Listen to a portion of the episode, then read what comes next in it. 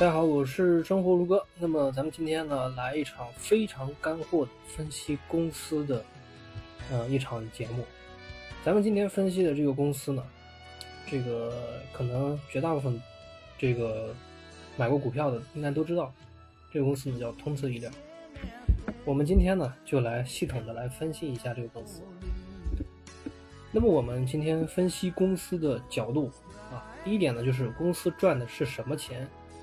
也就是说，公司满足了社会什么需求？第二点，公司是怎么赚钱的？就是公司的商业模式。第三点，公司能不能持续赚钱？就是说，分析公司的竞争优势以及行业地位等等。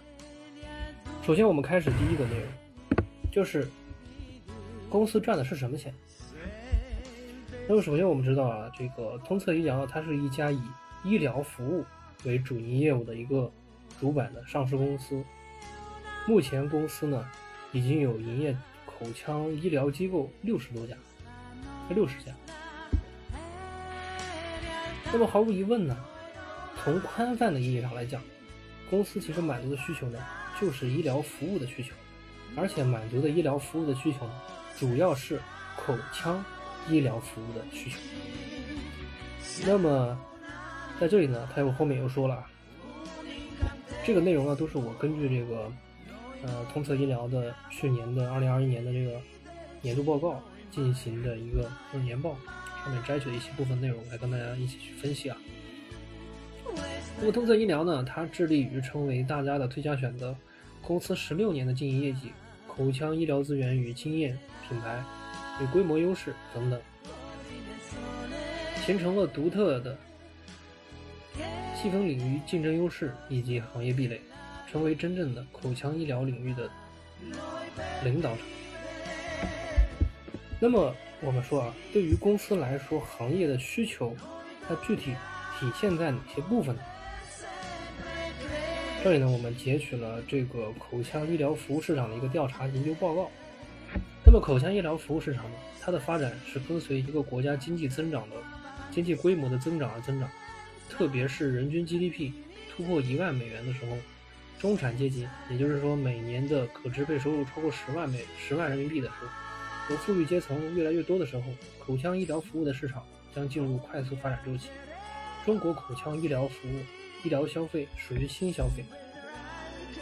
还处于市场发展的中早期。虽然规模不大，但是增速较快，市场规模由一二零一五年的七百五十七亿美元。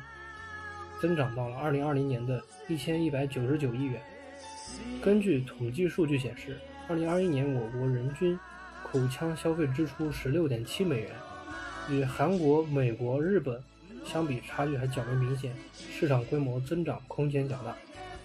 那么对于美国和日本来说呢？美国它的每年的人均口腔消费金额是四百七十四美元，而日本呢是二百四十六美元，而中国呢？只有十六点七美元，所以呢，如果跟日本，呃，从这个对于日本和美国等发达地区的需求来看呢，当前人均口腔消费十六点七美元，相对于美国的四百七十四美元和日本的二百四十六美元相比呢，还是有很大的发展空间。那么，口腔医疗行业的需求还是市场需求和这个增速呢，都是较快的，这一点呢是没有意义的。那么，国内口腔医疗服务市场规模呢，呈现逐年上升的趋势。以服务收入计算呢，中国牙科护理服务市场由2015年的132亿美元增至2020年的262亿美元，并且呢，有望于2030年达到752亿美元。2020年至2030年间呢，复合年增长率有望达到百分之十一点一。口国内口腔门诊就诊人人次呢，于二零一九年突破了一点七亿。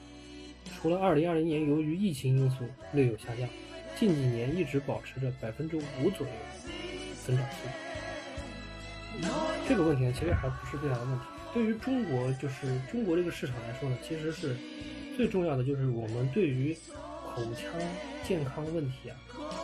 可能不是那么重视。这个也就是说明，在未来呢，其实大家这个受教育水平高了啊，这个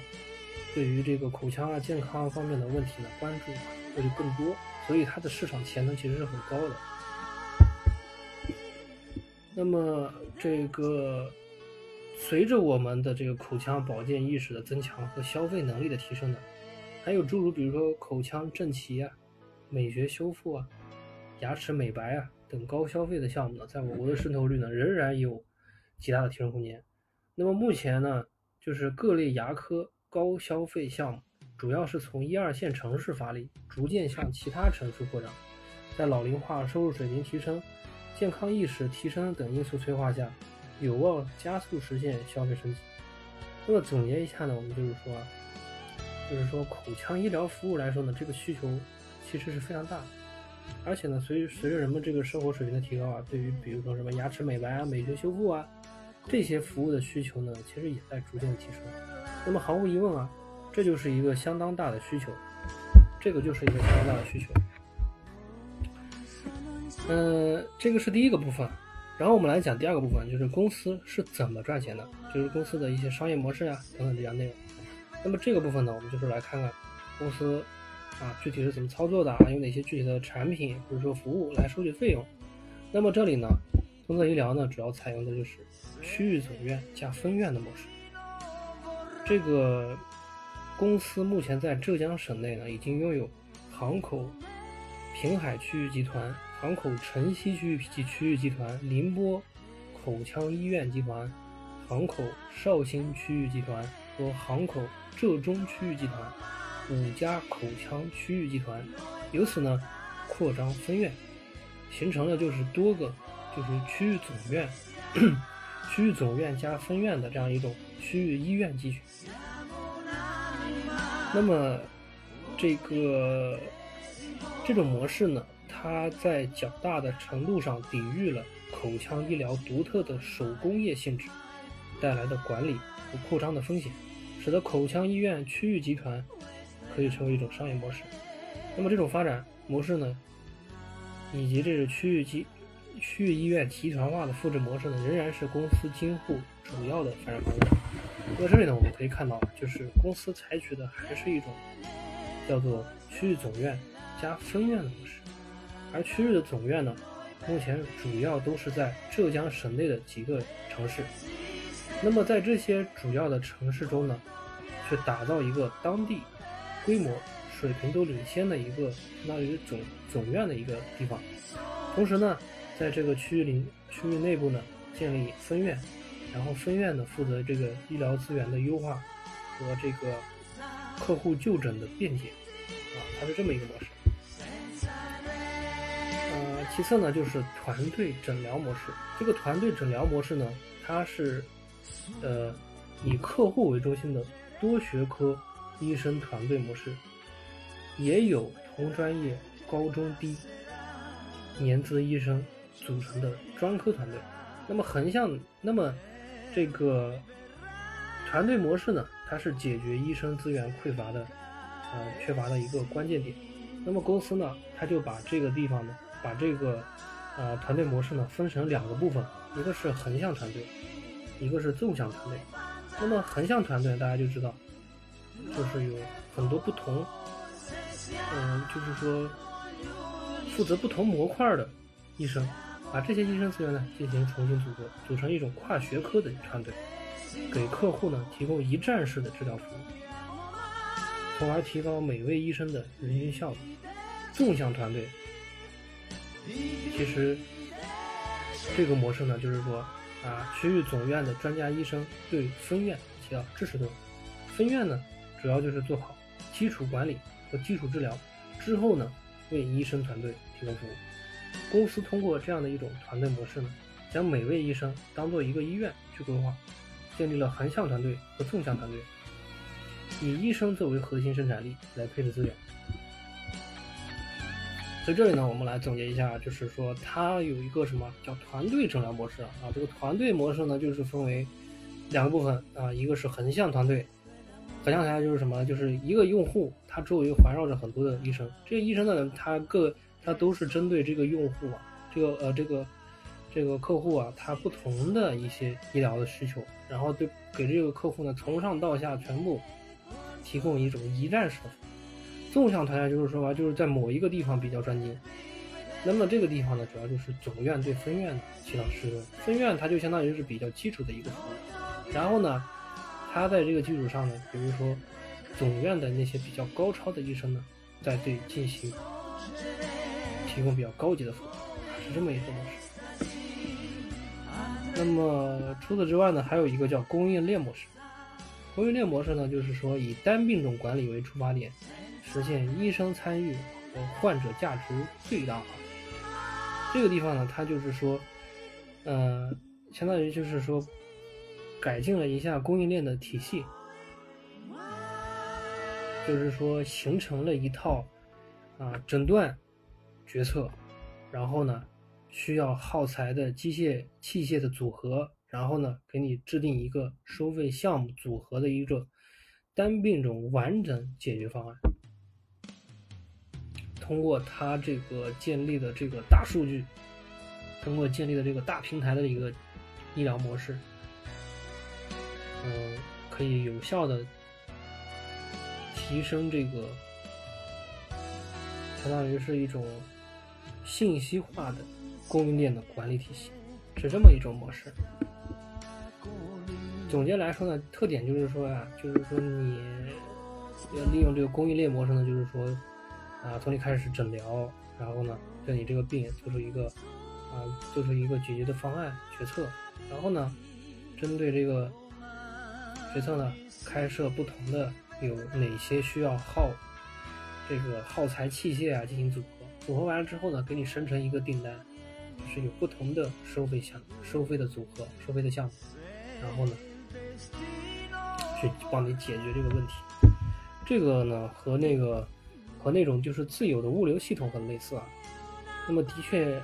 呃，的确是有点看点。这个系统呢，今年是刚刚开始正式启用。呃，我想呢，这个在未来呢，应该会在效率和成本方面体现巨大的优势。最后一点啊，就是销售模式。销售模式呢，这个地方呢，它主要就是介绍了一下它的服务理念啊，就是所见即所得，服务经营销。就是切实解决客户的问题，将医疗服务做好，是公司服务理念的生命线。那么以这个解决客户问题啊，这个将医疗服务做好理念，这个理念其实还是很具有吸引力的，因为它主要是真正的是为客户做好。那么如果说能够始终做到这一点，我相信啊，消费者应该会越来越推崇这个品牌。那么我们说了解完清楚这个商业模式之后呢，我们来看一看啊，它具体的产品业务啊作为哪些的部分。那么它这个如果说根据这个口腔医院主要的业务呢，分为这么几个部分啊，种植牙，然后呢正畸、儿科、修复、大综合啊，分为这么五个部分。那么种植牙呢，它的收入占比呢达到了百分之十七，然后正畸业务呢，呃，达到了百分之二十一，然后儿科呢达到了百分之二十，还有最后一个就是修复，呃，还有这个修复呢占到百分之十六，最后一个就是大综合，占到了百分之二十六的收入。那么从这里我们看到啊，这公司的业务收入呢分为五个部分，而且呢这个业务啊，他们并没有说就是某一某一些内容啊特别的。特别的大，哎，各个业务之间呢还是比较均衡的，没有说哪个业务特别多特别少，而且呢，业务的收入保持的增速啊，还是比较高的，基本都在百分之三十以上，这个增速相当，这个增速其实是高速增长，这个这个确实是高速增长。刚才呢，我们是从这个主要的业务方面去考虑的，然后呢，我们再来看看这个从地域。从地域来看呢，就是浙江省内的业务占到了百分之九十，浙江省外的业务呢占到了百分之十。那么，所以从地域来看呢，它的这它的这个省内，就浙江省内的收入啊，它达到百分之九十。所以这个业务啊，它的绝大部分收入都来自于浙江。那么这个呢，它从另外一个角度来看呢，就是说公司的发展前景还是非常广阔的，因为还有很多比较大型的区域啊，可以作为这种扩张的重点。同时，呃，这个收入增长率啊，达到百分之三十加，那应该说是高速增长。那么刚才上面呢讲的都是第二个部分，就是公司的一些公司是怎么赚钱的。我们接下来讲啊，公司能不能持续赚钱，这也是一个非常重要的一个分析的一个点。这里呢，我们就是主要去分析公司的呃竞争优势和行业地位。首先啊，从需求的角度来说，毫无疑问，需求呢在未来依然是高速增长，而且根据年报相关的信信信息呢。而且还是百分之三十加的增长。就优势来说呢，公司的二零二一年年报呢也提及了一部分。这里呢就是第一个，它的有一个特点就是发展模式的竞争壁垒。所以他说啊，这个牙科手工业的这个属性啊，以及口腔医生自给自足、凡事不求人的这个特点啊，决定了资本很难进入口腔医疗，并且实现盈利。那么，通策医疗的这个组织创新以及独特的发展模式呢，是支撑医院高速健康发展的壁垒。通策医疗呢，通过组织创新支撑医院高速健康发展，提出总院加分院的模式，形成了医生集团加医院平台双轮驱动核心能力。团队模式以跨学科医生团队服务客户，客户第一时间享受到了最优的优最优的医疗资源。这里呢，主要体现了就是啊，就是说口腔医疗领域啊，它的这个优势一旦确立呢，就是不容易被打破。如果说现在有，比如说一些资本啊，看看这个领域比较赚钱，他想进去，嗯，这个很快做起来，那是基本上不可能的，因为这个地方它的优势一旦显现了之后呢，不容易被打破啊，不容易被打破。这个第二个呢，就是口腔医疗资源的优势啊。这里呢，他说啊，人才团队是公司，嗯，是医院稳定高速发展的关键。那么公司呢，依托中国科学院大学、浙江大学、杭州医学院等国内外知名高校，扩大各学科名医为核心的存技医生团队、医生集团，优化配置各级医生资源，发挥优质医生资源在协作中的关键作用。建立了医生合伙人分级激励制度，以较好的医生资源服务于广大患者。通过医生集团共享口腔医学院系资源，发展杭州医学院。学院呢，依托存济口腔医学院产教融合示范基地，携手杭州口腔医院集团和浙江省人民医院共同办学，下设了四个临床学院。各临床学院保障专业教学任务和临床实践教学的完成，在什么什么什么带以下呢？那么它这个这个部分呢，它其实说的意思就是说啊，它有这个优秀的人才资源啊，而且呢，这些人才资源呢不易不易流失，为啥呢？因为它建立一种叫做合伙人模式啊，合伙人模式，这种模式就是公司赚的越多，他也赚的越多。所以它有激励效应，不易跳槽啊，稳定的队伍。然后呢，就是第三点呢，就是丰富的口腔医疗发展经验。口腔医疗发展经验，这里呢，我们这里呢，我就不给大家读这个节的这个片段了。总之呢，这里主要就是说的，它什么意思呢？就是公司啊，它利用这个总院加分院的这个模式呢，一方面。啊，它能够保证服务的质量，同时呢，还能够应对变化，效率还高，并且呢，医生持股，所以利益捆绑，效率高，积极积极性强，这个优势可是不简单。这个优势确实不简单，因为很多员工可能跟公司的利益并不一定是很一致。那么这里呢，通策医疗通过这种合伙人呀、医生持股这种方式呢，其实是利益捆利益绑定了。那么如果说公司赚的越多，他其实在。这些这些这个持股人员呢，其实也是赚的越多。还有一个呢，就是这个品牌优势，嗯，品牌优势，就是说，这公司旗下也都有很多的这个品牌，比如说中国科学院大学的这个存记品牌，嗯，这个品牌。然后呢，还有一个核心理念，那么这个核心理念呢，其实前面已经跟大家说过了，就是说以客户的价值为核心。客户的价值是我们所有工作的核心和目标，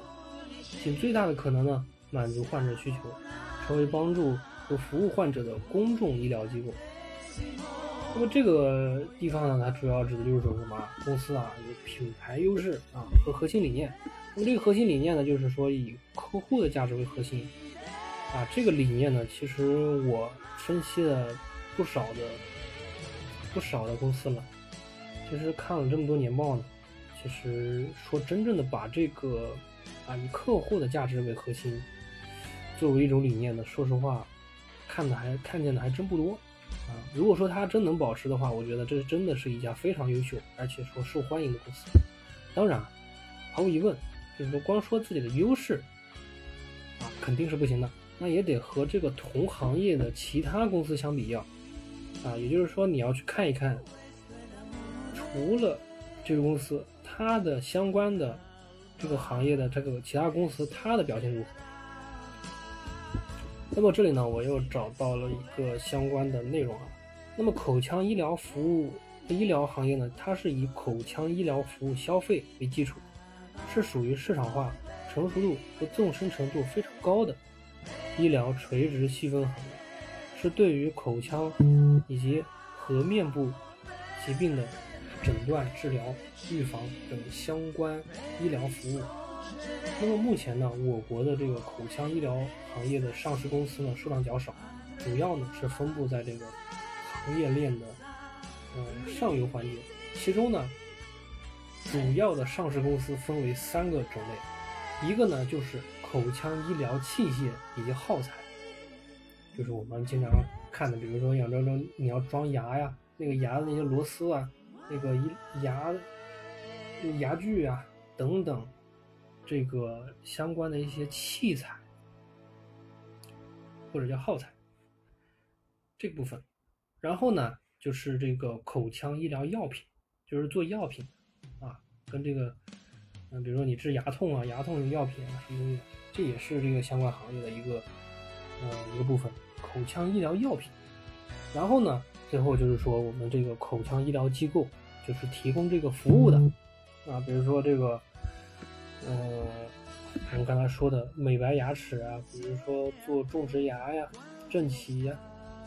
等等这些业务，它它有它得有人去服务啊。那么这个呢，就是口腔医疗机构啊，就是像医院一样。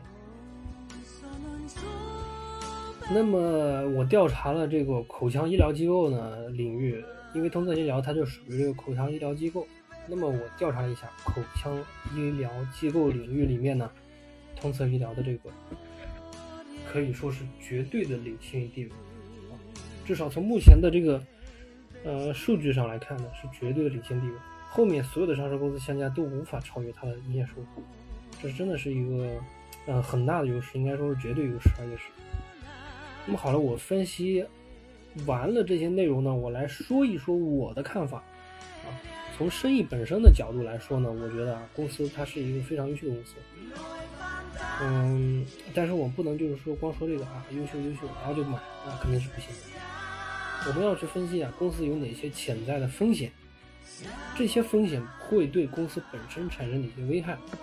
那么就我的角度来说呢，可能啊，它会有以下几个部分会，嗯，这个影响我们的投资。第一点呢，就是新冠疫情的持续影响。这个影响呢，呃，说实话已经体现在股价里面了啊，因为口腔医疗服务嘛，你要去服务嘛，对吧？所以你肯定要去现场本地，对吧？在医院里面完成服务。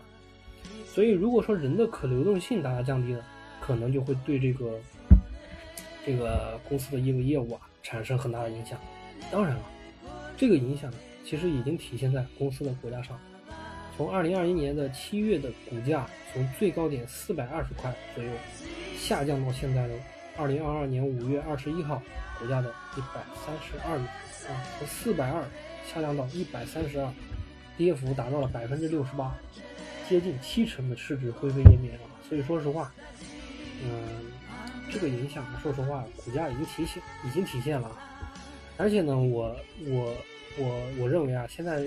嗯，大家都这个国家在提倡这个什么十五分钟核酸检测圈，所以。所以它就是在很短的时间内，应该就可以检测出来一些，嗯，潜藏的这个风险。所以即使说发现了啊，也可以把影响呢控制在最小的范围内。所以我觉得啊，这个关于新冠疫情的影响呢，我想以后应该不是一个大问题，应该不是一个大问题。这个是第一点。第二点呢，就是医药集采啊，这个部分我想应该就是可能造成巨大的影响，是股价为什么暴跌的原因，投资者信心被打击的部分。那么我查了一下这个相关的政策的这个部分，那么对于口腔医疗服务领域呢，医药集采呢，主要体现在以下的几方面。那么今年一月十号呢，国务院常务会议召开啊，决定常态化、制度化开展药品。和高值医用耗材集中带量采购，逐步扩大高值医用耗材集采覆盖面。对于群众关注的骨科耗材、药物球囊、种植牙等，分别在国家和省级层面开展集采。那我刚才读的这个部分啊，应该说是相关性最强的一条政策。这个政策呢，主要就是针对的这个种植牙。啊，进行集采，估计很快就会有这个影响。那我们就得来去分析一下这个啊，通过医疗对于靠种植牙这种耗材进行收费的这个项目，依赖性到底大不大？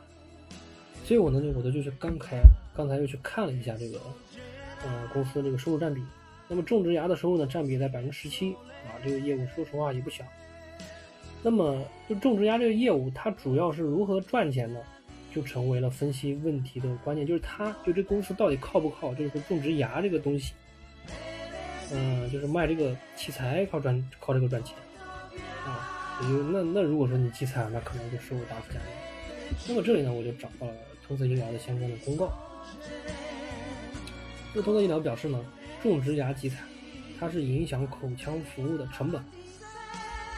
所以呢，种植牙集采对于以提供口腔医疗服务为主的上市公司呢而言是机遇，并非危机，因为他去种植牙，他也要进口，